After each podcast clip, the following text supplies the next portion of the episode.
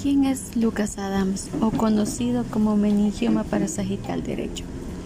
Ok, cada paciente con un tumor cerebral nombra a su tumor de alguna forma. Para muchos es un pésimo sentido del humor. Para mí ha sido una especie de terapia. ¿Por qué les cuento esto? ¿Y por qué no les cuento cómo describir lo del tumor? Bueno, primero quiero que sepan por qué se llama Lucas Adams a.k. Fester Adams en inglés y con esto va a ser más fácil cuando me refiera a él en el transcurso del podcast. Hechas las presentaciones, a mí me pueden llamar Mariam o MJ o MJ, más corto. Así que así podemos comenzar con esta historia. Espero que sea de que podamos conocernos mejor.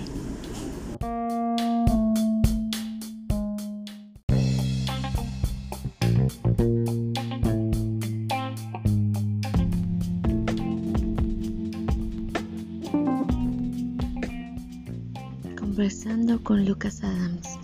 En esta noche quiero compartir un poema especial para mí. Se titula Vida, nada me debes. Y esta es una frase de uno de mis poetas y poemas favoritos. El poeta se llama Amado Nervo y el poema se titula En paz.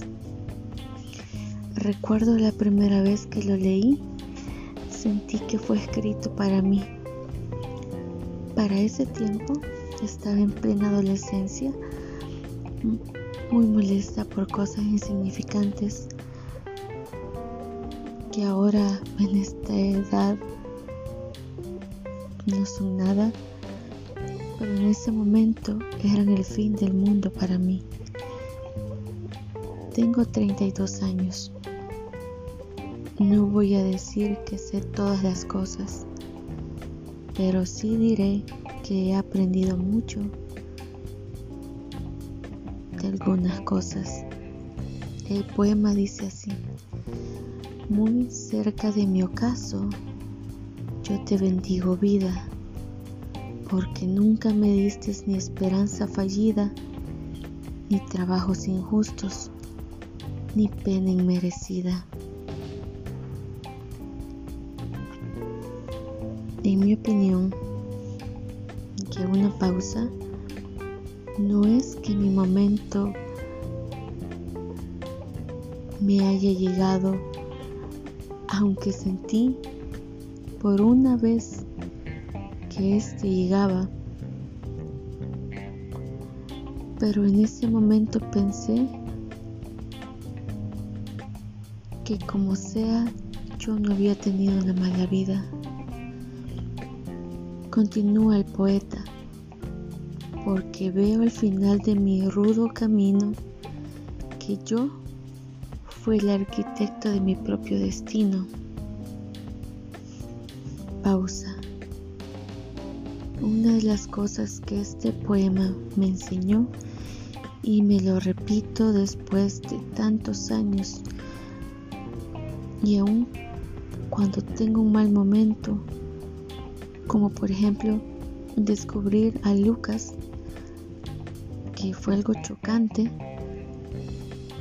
primero pensé qué hacer y después la cirugía y reinventarme y por eso me digo, es hora de volver a la mesa de dibujo. Si ustedes recuerdan los, los arquitectos cuando están haciendo sus planos, si uno no le sale bien, van a su mesa y empiezan a hacer otro hasta que el diseño que ellos quieren finalmente está creado. En ese momento todo lo que yo tenía cambió, todo. Y por eso yo siempre vuelvo a esa mesa de dibujo y pienso cómo resolverlo, cómo crear para salir adelante. El poeta sigue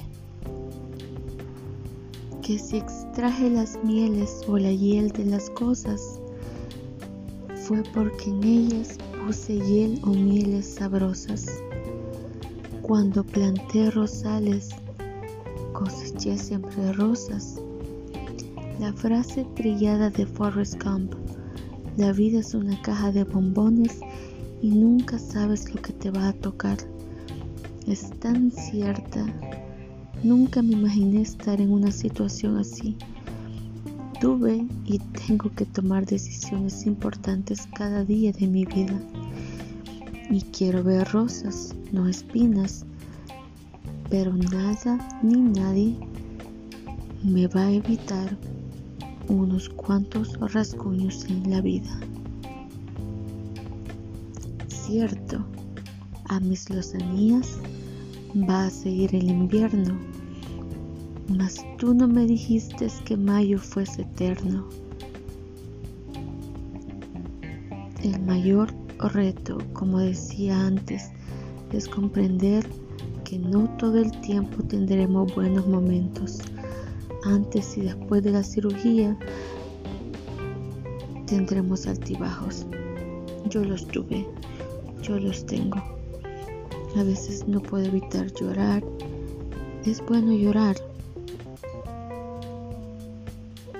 No es conformismo lo que yo tengo, pero entiendo que no todo en mi vida va a ser precisamente perfecto. Y mi compañero y ahora amigo Lucas me lo ha demostrado. El poeta continúa. Hallé sin duda largas las noches de mis penas, mas no me prometiste tan solo noches buenas, y en cambio tuve algunas santamente serenas. Noches de hospital. Recuerdo que durante el primer ingreso mis padres llegaban a la hora de la visita y me acompañaban cuando servían la comida y me forzaba por no mostrar mi miedo. Llegaban mis hermanos, mis tíos, etc. Yo tengo una familia muy grande y no es que fuera insensible. Yo hacía bromas muy fuera de lugar. Mi amiga me decía que cómo podía tener un humor tan negro, pero tenía que estar tranquila por mi familia. Pero en las noches cuando yo estaba sola en ese silencio del hospital, después de la ronda, lloraba en silencio. Todavía lo hago, pero también he tenido noches en las que he disfrutado al lado de mi familia y son maravillosas. He tenido excelentes cumpleaños que hemos celebrado, cenas de Navidad y agradezco esos momentos porque por un momento Tuve miedo de no poder compartir con ellos esas noches. El poeta finaliza. Amé, fui amado. El sol acarició mi faz. Vida, nada me debes. Vida, estamos en paz. Quiero vivir de tal manera en la que no tenga cuentas pendientes ni quejas, ni por qué lamentarme de Lucas, ni decir por qué a mí Dios me ha castigado. La vida no es justa, no quiero decir eso. Y estoy aprendiendo que es un desafío. Pero ahí vamos. Y cuando llegue mi momento y me toque enfrentarme a la muerte, quiero decirle, vida, nada me debes. Vida, estamos en paz, porque vivir se ha vuelto mi mayor aventura. Y eso sencillamente ha sido lo más especial que he aprendido a través de este proceso de reinventarme como paciente.